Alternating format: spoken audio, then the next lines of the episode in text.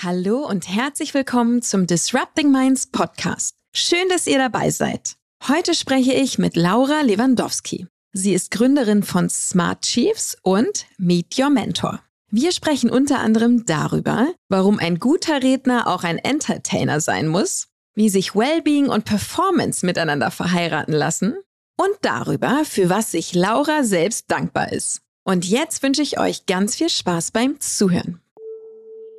Disrupting Minds.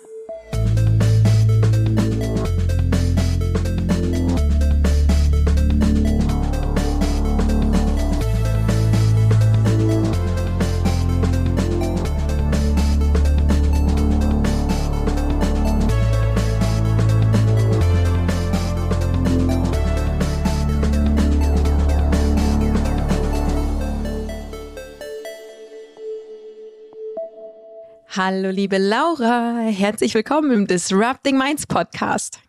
Hallo, liebe Sandra. Freue mich sehr, hier zu sein. Ja, sehr schön. Ach, wir haben es schon. Sag mal, wie lange haben wir das geplant? Schon länger? Auf jeden Fall schon mehrere Monate, würde ich sagen. Ja. And uh, today is the day. Ich freue mich total auf unser Gespräch. Ich freue mich auch sehr, sehr hier zu sein und vor allem auf deine Fragen, die ich hoffentlich alle gut beantworten kann. ich habe die ganz, ganz fiesen, ähm, komm erst am Ende. Also du, kann, du kannst dich warm reden. Laura, bevor wir starten, erzähl doch bitte noch mal ganz kurz allen, wer bist du und was machst du? Genau, ich bin Laura Lewandowski. Ich bin Journalistin, primär aber Unternehmerin inzwischen. Ich habe das Newsletter First ähm, Business Smart Chiefs gestartet, das sich zweimal die Woche mit der Frage beschäftigt, wie wir smart und nicht hart arbeiten und sich an alle Individuen im digitalen und informativen Zeitalter richtet. Ähm, das ist mein Kerngeschäft. Daneben bin ich sehr aktiv auf LinkedIn, habe einen YouTube-Kanal ähm, mit meinem Partner zusammen mit über 50.000 Abonnenten, der heißt Medio Mentor. Auf Instagram bin ich auch noch und äh, würde sagen, als Mutter von einem Kind ist das dann auch noch genug. ja, das äh, Geschäft kenne ich und kann sehr gut äh, nachvollziehen, warum das genug ist. cool, steigen wir gleich ein, en Detail. Ähm, bevor wir das tun, äh, mal ganz kurze Frage. Du bist ja auch äh, sehr aktiv auf Bühnen unterwegs und natürlich auch als Speakerin bei Disrupting Minds. Sag mal, was sind denn eigentlich deine großen Bühnenthemen? Welche Message möchtest du gerne in die Welt tragen? Also, ähm, es gibt ja viele Leute, die lassen sich gerne immer in eine Schublade stecken. Äh, ich kann gerne auch Schubladen aufmachen. ich würde mich nicht gerne nur auf eine reduzieren. Ich glaube ganz klar natürlich ähm, meinem Background geschuldet. Auf jeden Fall Storytelling, alles, was mit Medien zu tun, zu tun hat, alles, was mit digitalen ähm, Formaten zu tun hat. Ähm, wie bereits eingangs gesagt, bin ich Journalistin ähm, ursprünglich, habe bei der Deutschen Presseagentur gearbeitet, war beim Bayerischen Rundfunk, ähm, habe Storytelling-Konzepte mit großen Konzernen wie Google, Uber, ähm, Meta, ehemals Facebook, umgesetzt und ähm, glaube zu, äh, mit, mit ähm, Stolz sagen zu können, dass ich mich auf jeden Fall da sehr gut auskenne. Also alle sozusagen, ähm, die was rund um Storytelling erfahren wollen, wie läuft das für Gründe ab, wie läuft es innerhalb des Sales-Prozess ab, ähm, wie kann ich Storytelling nutzen, um meine Botschaft nach außen zu bringen. Also rund um die Bank, Sandra, I can do it all. da kannst du mich auch morgens um drei Uhr wecken. Ähm, ganz klassisch natürlich. Mit, mit einem kleinen kleinen Kind ist man ja wahrscheinlich eh gerade wach. Ja, das stimmt wahrscheinlich. Also da bin ich wahrscheinlich sogar erreichbar. Das ist ja das Gute. ähm, genau, was natürlich auf Storytelling folgt, ähm, ist gerade eine ganz interessante Frage, ähm, die sich viele stellen, und zwar alles rund um die Creator Economy. Es ist ein Buzzword. Ich glaube, die wenigsten verstehen, was wirklich dahinter steht. Ähm, die einen ordnen das noch im Bereich Influencer Marketing an, die anderen sehen sich als Creator, aber nicht als Influencer. Ich würde sagen, es geht darum, wie wir wissen und ähm, vor allem alles, was kreativ ist, skalieren können. Und das war ja ähm, viele Jahre, Jahrhunderte, Jahrzehnte überhaupt nicht denkbar. Ähm, inzwischen ist es so, dank AI, dank ähm, Technologien, die rasant schnell auf den Markt kommen. Und ich bin der Meinung, das alles führt eigentlich zu einem komplett neuen Lebensentwurf, dass sich Menschen sowohl Teilzeit als auch Vollzeit ähm, erschaffen können. Und das Ganze fasse ich unter dem Begriff Work Smart Not Hard zusammen. Ähm, das war eine Frage, die ich mir immer gestellt habe. Ich habe einen hohen Anspruch an mein Leben. Ich habe gesagt, ich habe eine Familie. Ähm, ich liebe meinen Job. Ähm, ich will unabhängig sein. Ich will remote arbeiten. So, I want it all. Aber wie geht genau das eigentlich? Und daraus basierend ist auch Smart Chiefs entstanden, mein Newsletter, ähm, den inzwischen ähm, mehrere tausende Unternehmer, Freelancer, Creator im Dachraum lesen, was mich total freut, weil das ist komplett organisch gewachsen. Und ich merke einfach, dass dieses Thema, wie kann ich mein eigenes Ding machen, aber on my own terms sozusagen auf sehr große Resonanz stößt. Also da kann ich auf der Bühne auf jeden Fall auch was dazu erzählen. Ähm, und um ganz konkret zu sein, sind für mich die drei entscheidenden Säulen dabei im digitalen Zeitalter. Mentale Gesundheit funktioniert nur, wenn ich weiß, ähm, was ich tun muss, um langfristig Erfolg zu haben. Aber wenn ich nur mental gesund bin und keine Ahnung vom Business habe, dann werde ich auch kein Geld verdienen. Also beides ist ein Zusammenspiel und ähm, Wellbeing meets Performance ist eigentlich so das Motto der Stunde bei mir. Ja, und ähm, wenn man dann noch fragt, wie macht die Laura das alles? Ich glaube, das ist eine Frage, die kriege ich sehr oft gestellt. Ist Vereinbarkeit von ähm, Familie und Karriere auf jeden Fall wahnsinnig wichtig und ähm, ein Thema, über das ich inzwischen mit Sicherheit auch reden kann einzig und allein aber auch der Tatsache geschuldet, dass ich mich selbst als Frau auch immer frage, wie gehe ich in dem Konstrukt nicht unter und vor allem, wie werde ich diesen vielen Bällen gerecht? Ähm, aber auch dem Kind. Also ich bin zum Beispiel nicht der Meinung, man sollte alles nur auf Karriere setzen und Vereinbarkeit bedeutet, dass die Frau jetzt eiskalt ihr Ding durchzieht. Davon bin ich überhaupt kein Fan. Ähm, deswegen, ja, spannende Frage. Ich liebe es, darüber zu sprechen und zu diskutieren. Ich hoffe, ich habe deine Fragen jetzt etwas ausführlicher, aber gut beantwortet. Mega gut beantwortet. Vielen Dank. Ja, das ist ja ein sehr, sehr, sehr bunter Blumenstrauß und äh, wir gehen am besten gleich rein mit unserer ersten Kategorie. Brennstoff. Liebe Laura, was ist dein persönlicher Brennstoff? Also was treibt dich um, was treibt dich an, was bewegt dich? Spannende Frage. Ich habe äh, viele Jahre über diese Frage nachgedacht, weil du musst wissen, als Journalistin bei der DPA früher habe ich ja für viele Themen geschrieben. Also ich war im Ressort Wirtschaft, Politik, äh, Sport, Panorama. Und irgendwann habe ich mich selbstständig gemacht. Heute bin ich Unternehmerin. Und da fragst du dich nicht, für wen kann ich schreiben, über was schreibe ich, sondern was brennt eigentlich in mir und was will ich herausfinden. Und dieses journalistische Naturell, dieses Recherchieren, dieses Fragen, dieses Herausfinden, das gibt mir so viel Energie und ich glaube, ich kann gar nicht anders, als es nicht zu tun. Und um dir ein Beispiel zu geben, ich mache das beim Friseur, ich mache das beim Taxifahren. Jeden Menschen frage ich, was er macht, ähm, wie, wie sein Leben ist, wie ich helfen kann. Also ich vers versuche einfach intrinsisch motiviert, meine intrinsische Motivation besteht wirklich daraus, zu verstehen, wie Menschen die Gesellschaft und vor allem ihre, ähm, ich sag mal, Routinen und, und Leben funktionieren. Und ähm, das hat mich alles dazu geführt, wirklich Smart Chiefs zu gründen, weil ich ähm, inzwischen der Meinung bin, dass unsere gesamte Wirtschaft und ähm, sowohl makro- als auch mikroökonomisch darin besteht, ähm, dass wir uns tendenziell einfach immer mehr selber hinterfragen müssen, weil es gibt eben nicht mehr nur den einen Chef oder die Chefin, die dir vorgibt, was du zu tun und zu lassen hast, sondern dieses Zeitalter ist prädestiniert dafür, dass wir Eigenverantwortung übernehmen. Und wir haben das in der Schule oftmals nicht gelernt. Also in der Schule wird dir gesagt, was du zu tun hast. In der Schule wird dir gesagt, was du lernen musst. Im Kindergarten ist es der Fall. Im Elternhaushalt lernst du selten zu hinterfragen. Frauen noch, glaube ich, weniger als Männer. Ist leider der Gesellschaft geschuldet. Und was mich einfach wahnsinnig antreibt, ist Mechanismen und ähm, Tools rauszufinden, wie wir ein eigenständiges und am Ende des Tages auch ein ähm, erfülltes Leben führen können.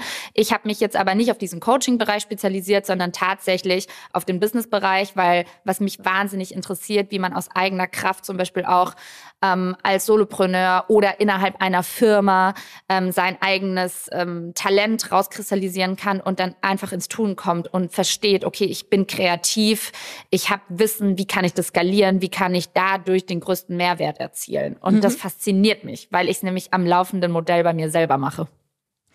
Sehr gut. Also auch, ähm, das, da war ich gerade ganz hellhörig, als du sagtest so, auch worüber man schreibt oder oder was als als Journalistin dann auch ne ähm, also nicht von der Zielgruppe ausgedacht sondern tatsächlich aus der intrinsischen Motivation heraus machst du das ja ja auf jeden Fall. Ähm, ich glaube, das sind zwei Fragen, die man sich irgendwann stellen muss, wo ich mhm. auch ähm, wieder zu diesem Begriff Creator Economy komme. Wir haben das in der Pandemie gesehen. Viele Menschen hatten plötzlich Luft, haben gesagt, okay, was mache ich jetzt mit meiner Zeit? Die Podcast-Zahlen sind explodiert, die YouTube-Kanäle sind explodiert. Plötzlich war jeder ein Creator, auch wenn er vorher gar nicht geplant hat oder sie äh, geplant hat, das zu sein. Ähm, viele Menschen starten aus einer eigenen Motivation heraus und das finde ich grundsätzlich super.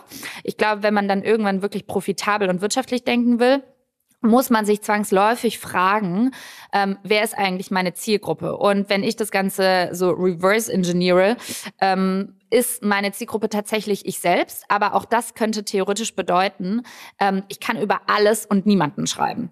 Und wenn wir jetzt wieder beim Thema Mental Health sind, ich glaube, es ist wahnsinnig wichtig zu überlegen, für welches Thema spezialisierst du dich, welche Frage, welches Problem will ich lösen.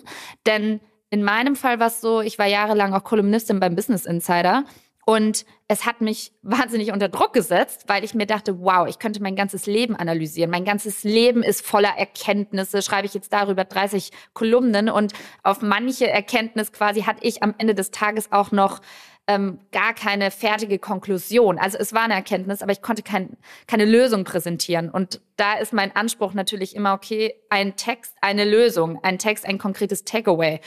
Und Dementsprechend Zielgruppe ist super wichtig, aber auch ähm, wirklich in Produkten zu denken. Okay, jetzt habe ich ein, ein, Problem. Kann ich daraus, ähm, wenn ich das Ganze skalieren möchte, ähm, Produkte anbieten, Kurse anbieten, Online-Subscription-Modelle ähm, anbieten in meinem Fall mit Newsletter. Und das geht nur, wenn du dich irgendwo auch ein bisschen eingrenzt und dann wirklich guckst, okay, wer sind meine Hardcore-Fans? Ähm, ich glaube, das ist einfach super wichtig. Deswegen, mhm. wie gesagt, okay. Work Smart Not Hard funktioniert nur, wenn ich beides verstehe. Mhm. Ja, total klar. Ähm, in diesem Zusammenhang, wie ist, wie seid ihr auf Smart Chiefs gekommen? Erzähl mal ein bisschen drüber. Wann, wann und wie habt ihr das gegründet und mit welcher Intention? Also Smart Chiefs ist mein eigenes äh, Baby, sage ich mal. Media Mentor ist der YouTube-Kanal, den wir zusammen gemacht haben. Mhm. Ähm, Smart Chiefs entstand daraus, dass ich, ähm, wie gerade eben gesagt, Kolumnistin bei Business Insider war. Und ähm, ich habe wahnsinnig viele lange Texte geschrieben. Und mein Wunsch, ähm, Stichwort selbstbestimmtes Arbeiten, war aber, dass ich eigentlich gar niemanden mehr fragen möchte, darf ich jetzt darüber schreiben, passt es in den Redaktionsplan, ähm, ist es irgendwo ein Thema und ähm, nicht jeder Gedanke, den ich hatte oder jeder Impuls, der mir quasi gerade in die Quere kam, hat eine komplette Kolumne gefüllt. Und dadurch, dass Instagram ein sehr kurzweiliges Medium ist und ich das irgendwie immer ein bisschen schade fand, habe ich dann gesagt, okay, ich schreibe jetzt einfach ein Newsletter, das ist wie so ein persönliches Tagebuch für mich und all die Probleme, all die Fragen, die ich habe und für mich irgendwo eine Antwort finde, mache ich in kurze, knackige Texte. Ich habe einfach angefangen damit, habe das an ein paar Freunde geschickt, die fanden das mega. Ich so, okay, cool, ich schreibe jetzt irgendwie gerade nur für zehn Leute, ähm, dann wurden es 100, 200, 500, 1000, 2000, 3000, 4000, jetzt sind wir fast bei 6000. Wow ähm, komplett organisch gewachsen. Ähm, und was ich realisiert habe, nachdem ich dann irgendwann mal eine Umfrage gemacht habe, ähm, war tatsächlich, dass der Durchschnittsleser bzw. die Durchschnittsleserin meine Demografiken erfüllt. Also um die 30, tendenziell vielleicht sogar Richtung 40. Viele tatsächlich noch im Angestelltenverhältnis, also vielleicht fünf Jahre hinter mir, was das betrifft. Ähm, ich nenne es immer so Aspiring Creators, die würden das gerne werden, die würden gerne selbstständig sein. Viele interessieren sich für Storytelling, ähm, ja, wie man smart und nicht hart arbeitet, dass man eben auch noch Zeit für die Dinge hat, auf die man Bock hat. Mhm. So fing das ja. Ganze an. Wann hast du das angefangen? Ähm, ich habe den Newsletter angefangen in der Schwangerschaft, ähm, siebter Monat schwanger. Äh, das war 2021. Ähm, dann gab es natürlich mal eine kleine Pause, beziehungsweise ich habe zwar immer weitergemacht, aber ich habe mich jetzt nicht wirklich um Growth oder so gekümmert, weil ich hatte was anderes zum Wachsen. Ähm, deswegen, ja, eigentlich jetzt so seit September 21. Ich kann cool. gerade nicht rechnen. Ja. Und wie hast du, ähm, fast, wie hast du, wie, wie oft kommt er raus? Der kam bislang immer einmal die Woche raus, jetzt inzwischen mhm. zweimal. Ich habe ähm, das sehr strategisch gemacht, weil bislang hatte ich sozusagen zwei Teile im Newsletter. Eines war immer so ein Deep Dive zu einem bestimmten Thema und unten habe ich dann immer die wichtigsten Links und ein Zitat äh, der Woche kuratiert. Und die mhm. Links sind beispielsweise Podcasts, Newsletter, die ich auch gut finde, die ich empfehlen kann, äh, YouTube-Videos, bla bla bla, sogar auch Produkte, die ich selber nutze und cool finde im Alltag als Unternehmerin. Und ähm, jetzt habe ich aber dann irgendwann das Feedback bekommen, so wow, Laura, das ist so geil alles, aber es ist too much. Also beziehungsweise ich würde es gerne alles konsumieren, nur an einem Tag ähm, geht mir das durch. Also ich schaffe das gar nicht. Und deswegen habe ich gesagt, okay, perfekt, mache ich zwei Newsletter draus. Ähm, auch strategische Entscheidung dahinter, weil ich gerade daran bin, ähm, Werbung in einem Newsletter zu schalten und dementsprechend habe ich auch zwei Werbeflächen, die man verkaufen kann. Also ich glaube sowohl als unternehmerischer Sicht, aber auch als ähm, aus Kundensicht beziehungsweise Subscriber-Sicht ist es ähm, entspannter. Ja, auf jeden Fall. Okay. Und ähm, du sagst organisch gewachsen. Also wie hast du das? Äh, wie hast du es beworben? Also ich muss sagen, ähm, am Anfang, wie gesagt, habe ich es erstmal an Freunde geschickt dadurch, dass ich, glaube ich, auch ein ganz gutes Netzwerk hier ähm, in Berlin habe, in der Startup-Szene, im Unternehmerwesen, ähm, ist es direkt mal so in die richtigen Kreise gekommen. Ähm, allerdings ähm, muss ich sagen, dass schon eigentlich der größte Hebel für mich LinkedIn ist. Ähm, ich habe irgendwann so eine kleine Änderung in meinen Post gehabt, auf die hätte ich vielleicht mal früher kommen sollen, dass ich unter jeden Post, egal ob der jetzt was mit dem Newsletter zu tun hatte oder nicht, ähm, drunter geschrieben habe, by the way, ich habe auch Newsletter, ihr könnt ihn hier abonnieren, den Link findet ihr in meiner Bio oder in den Kommentaren.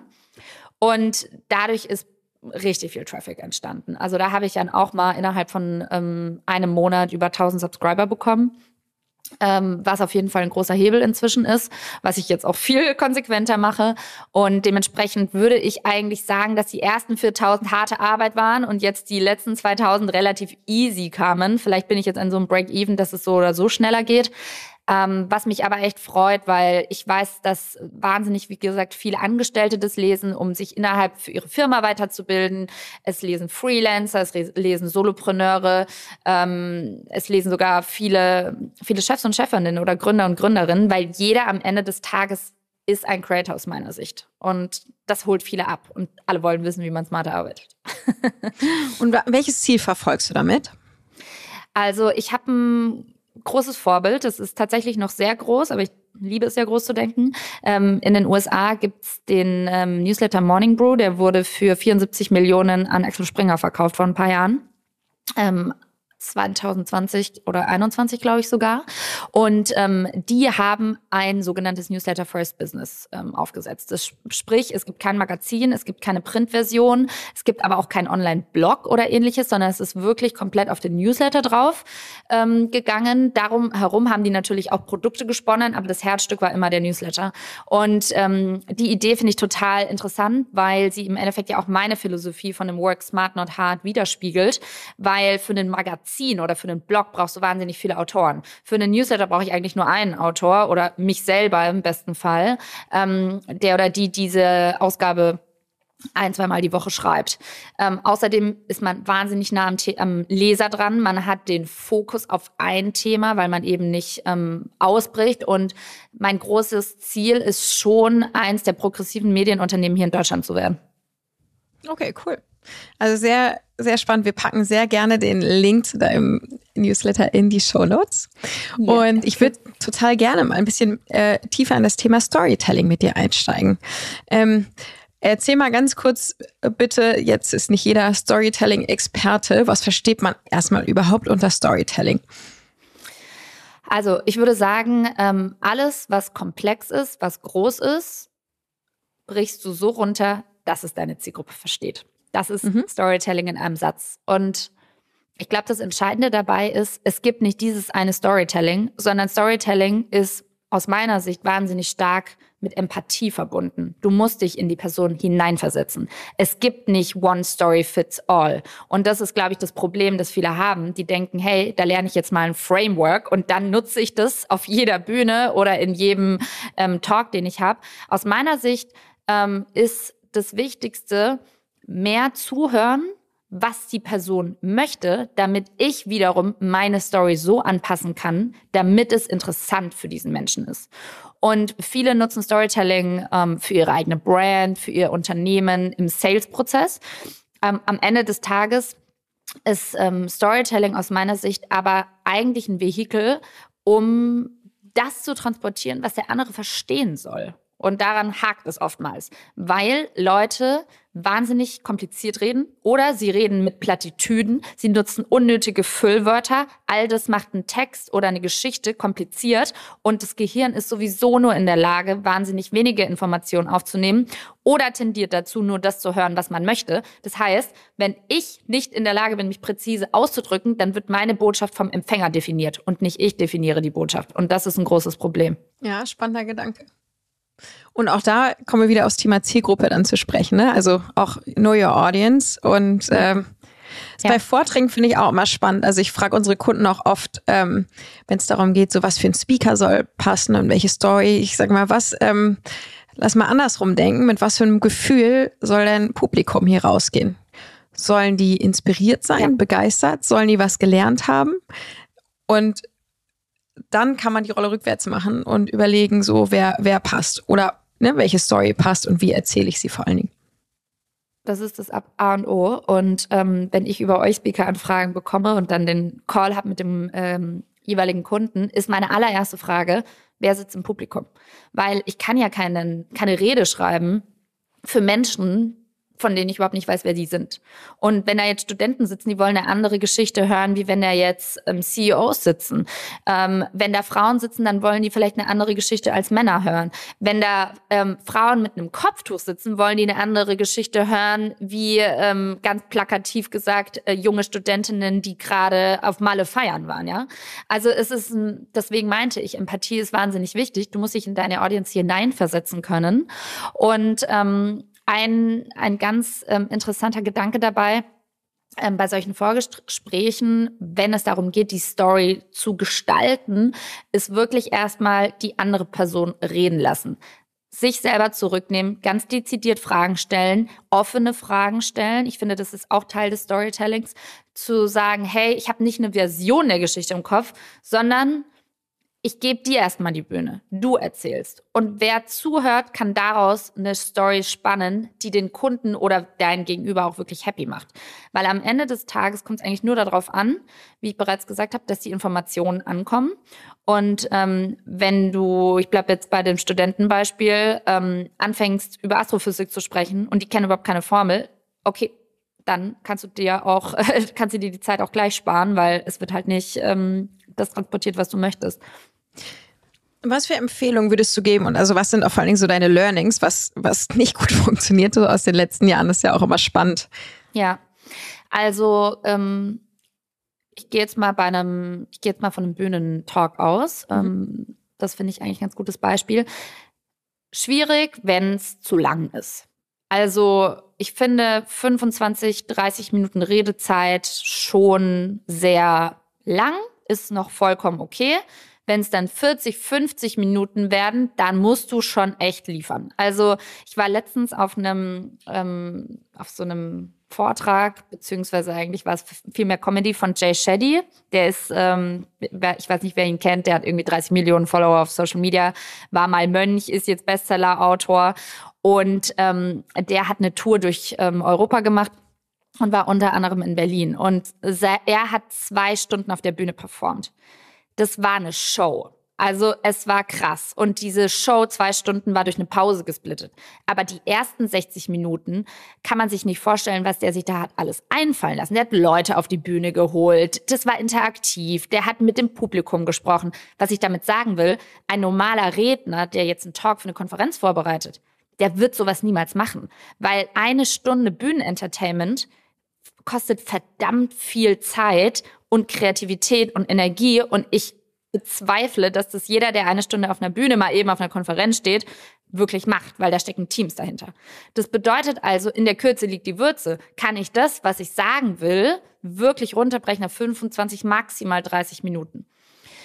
Dann ähm, ist ein wichtiges Learning von mir, äh, wie gesagt, immer die Audience mit einbeziehen.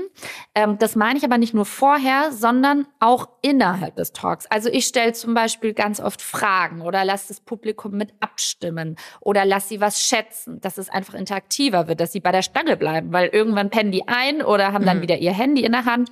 Und wenn du das immer wieder aufgreifst und dich immer wieder ähm, darauf beziehst, sozusagen, hey, da sitzen ja Leute, die wollen jetzt nicht einfach nur Frontalbeschallung, sondern die wollen auch interagieren, dann ist es aus meiner Sicht ähm, ein sehr gutes Mittel, um kurzweiligen, unterhaltsamen und ja, inspirierenden Vortrag zu geben.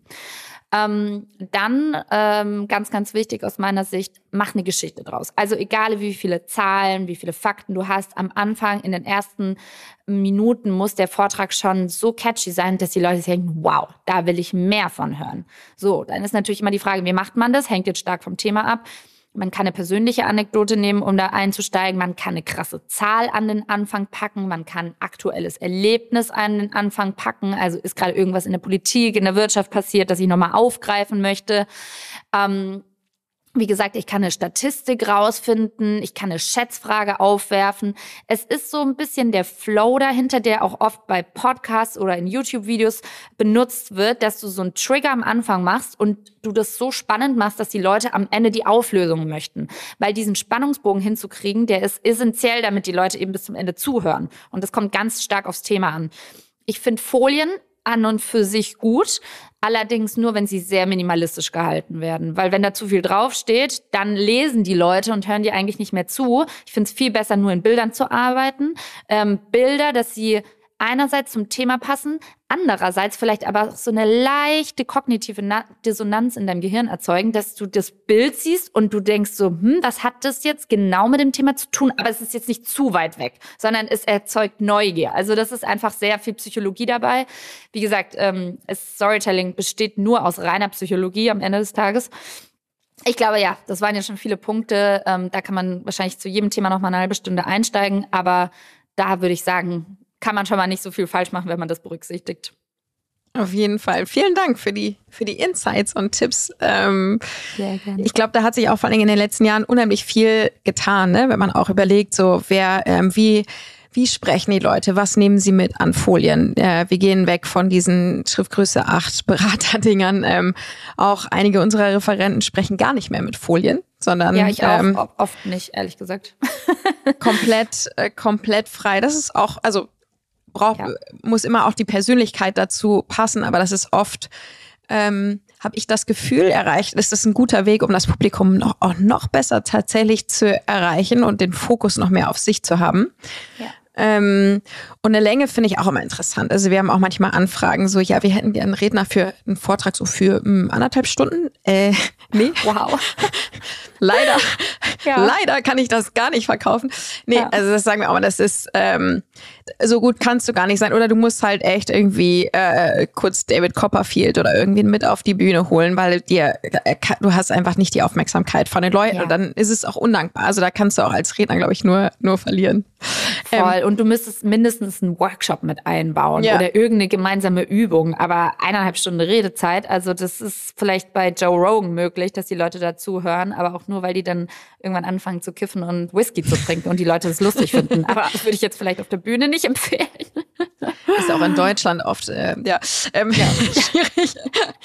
ähm, Laura, du hast, äh, du hast so zwei Sachen gesagt. Einmal äh, Work smart, not hard und Wellbeing meets Performance. Was verbirgt sich für dich ähm, hinter diesen zwei, ja, sagen wir Sätzen oder ist es ein, ist eigentlich für dich so ein Motto auch, oder?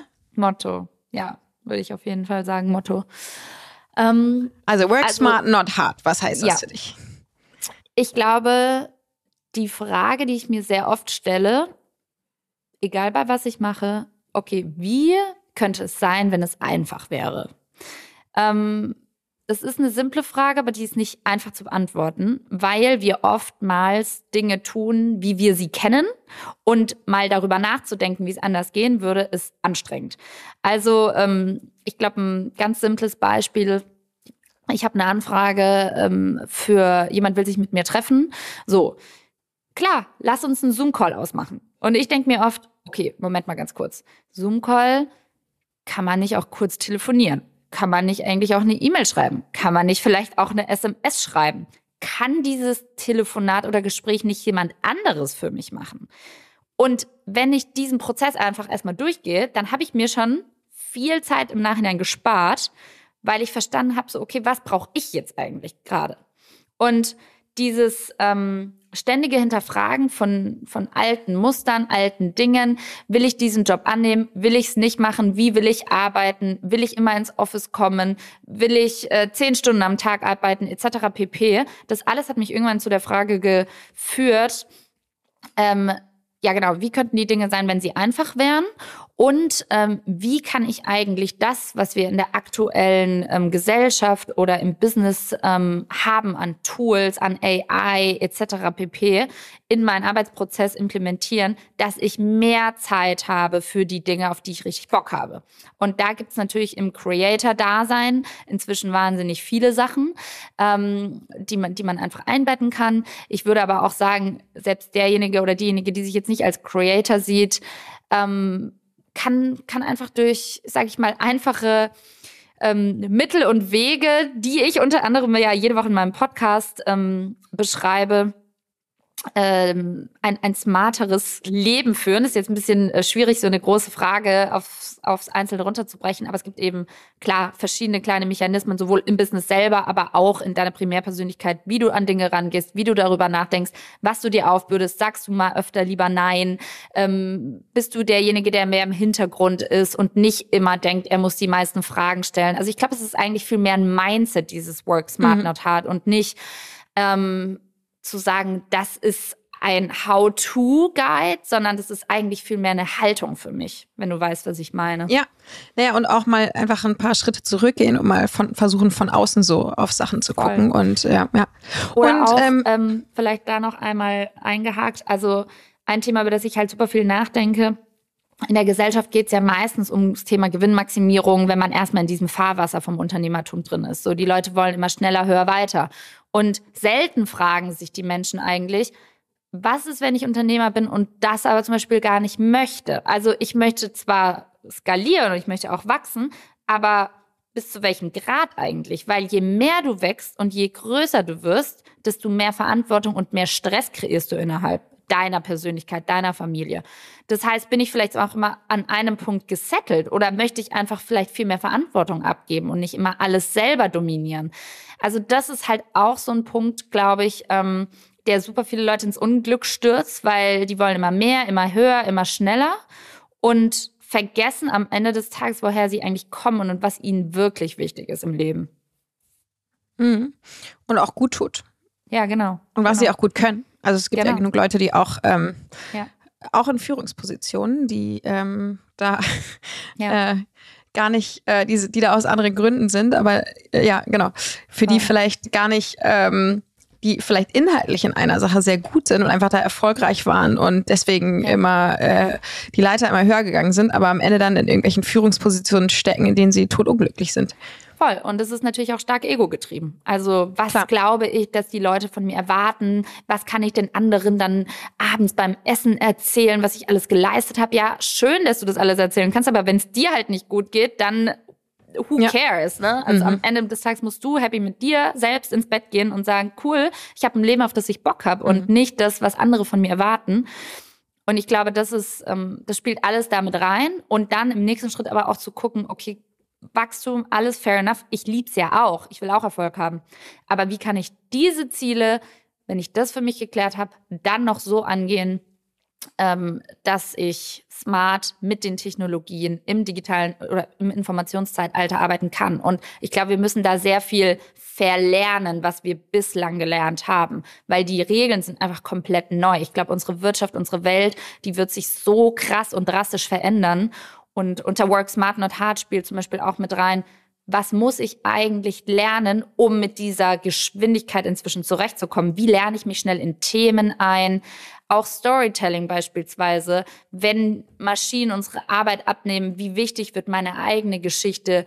Ähm, als Personal Brand zum Beispiel. Wie wichtig wird ähm, das Talent, Geschichten zu kreieren, die Maschinen ChatGPT noch nicht übernehmen können, weil sie nicht in meinen Kopf reingucken können. Hopefully nicht bald.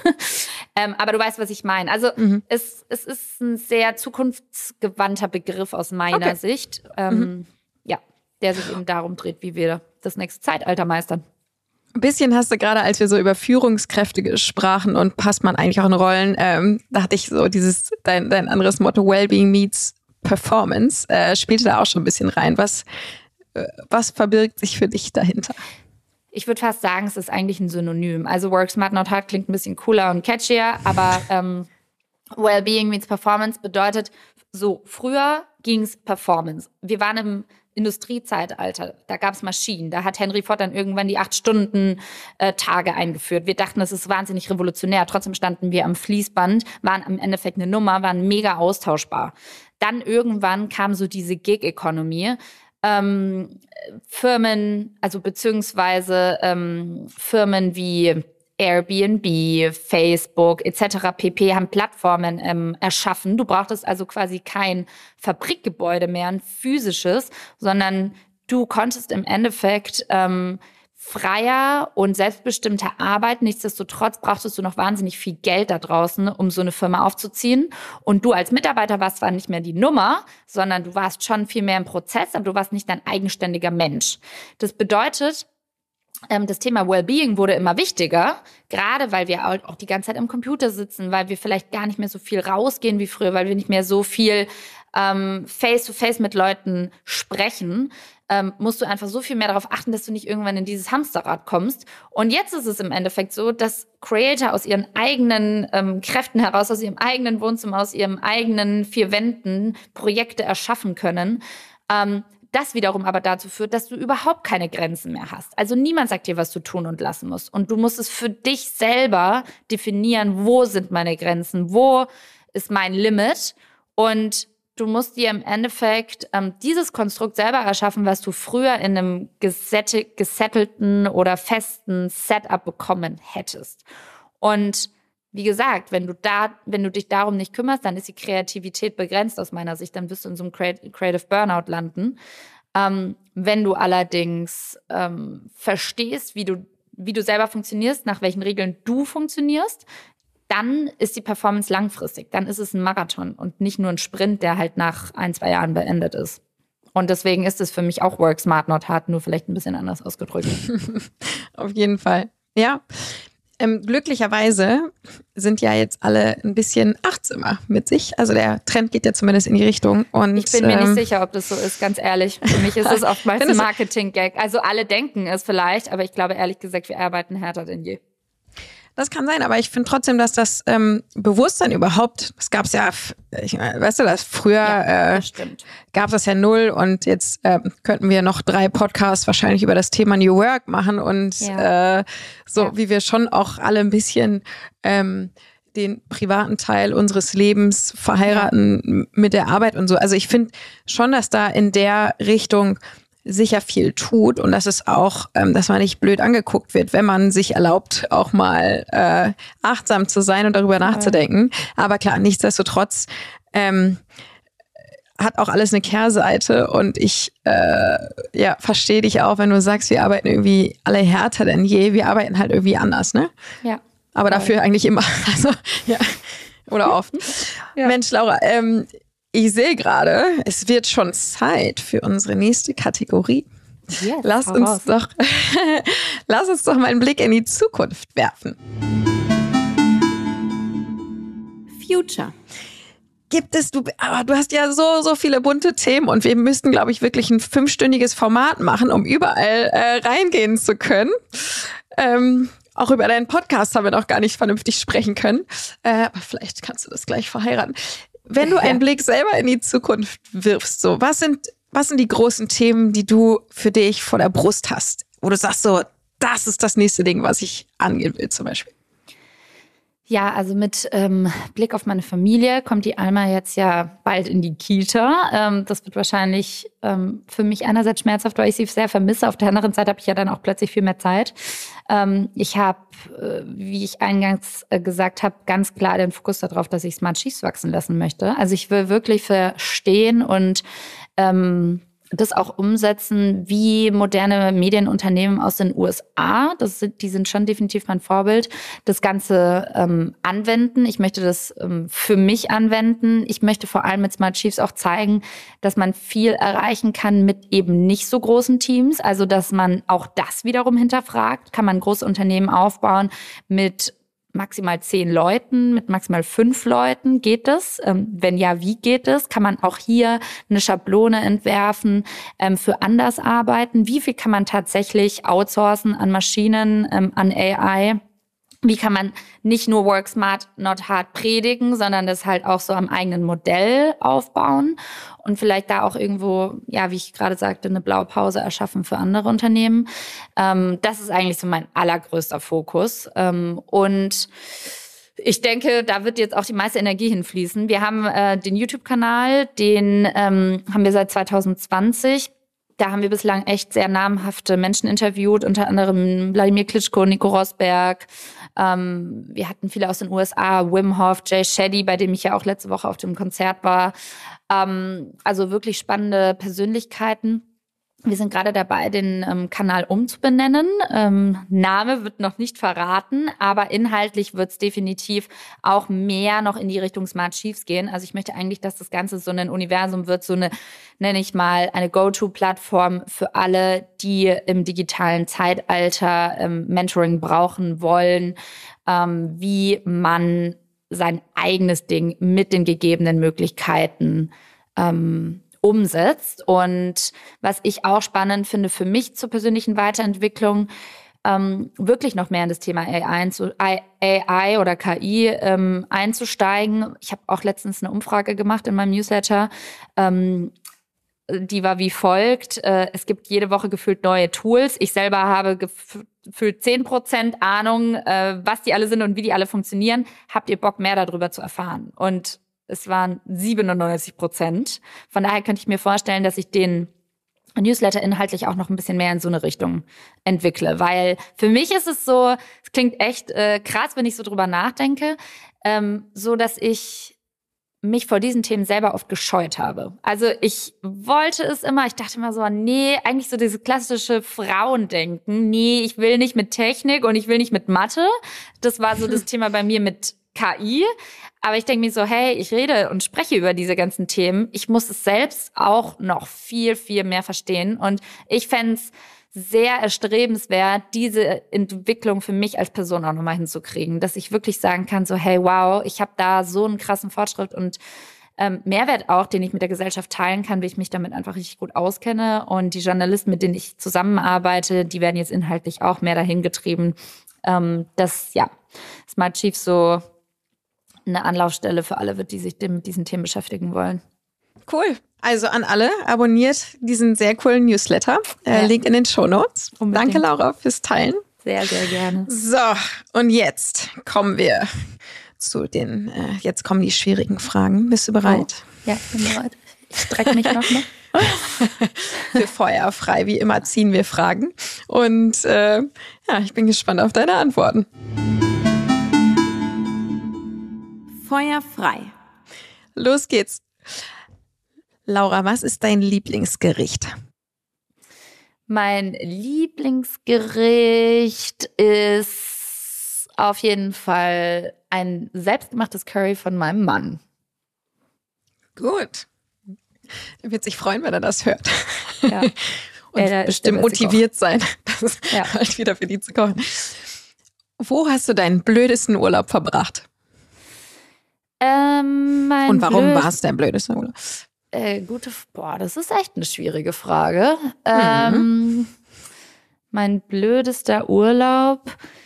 Ja, sagen wir mal so, es war nicht wirklich Urlaub, es war auch so ein bisschen mit Arbeit verbunden, aber ich war tatsächlich längere Zeit ähm, zur Bundestagswahl 2017 im Osten von Deutschland unterwegs und zwar in Wahlkreisen, in denen so die wenigsten ähm, Bürger überhaupt in Deutschland wählen und wir haben da noch so ein paar Tage dran gehängt.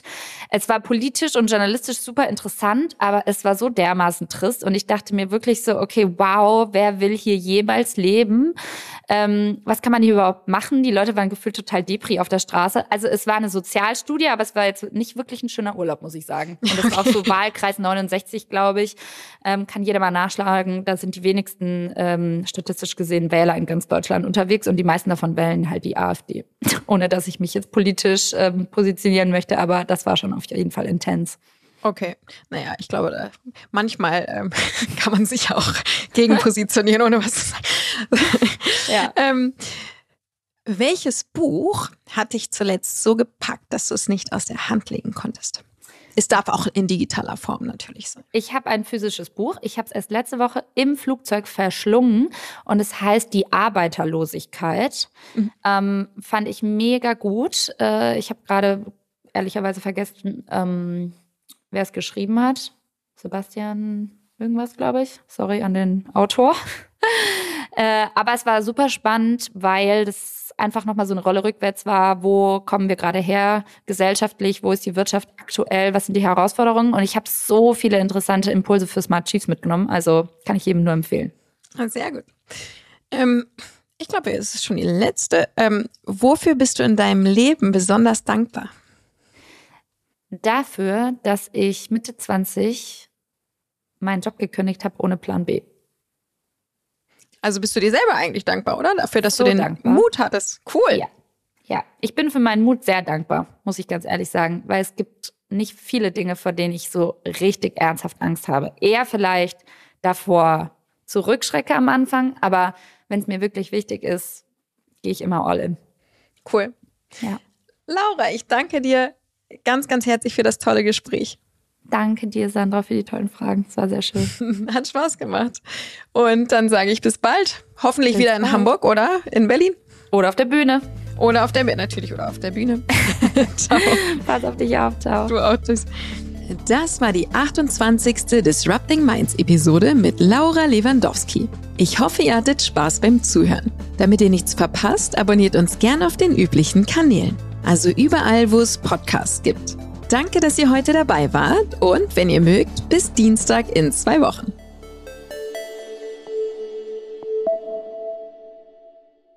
Dieser Podcast wird produziert von Podstars bei OMR.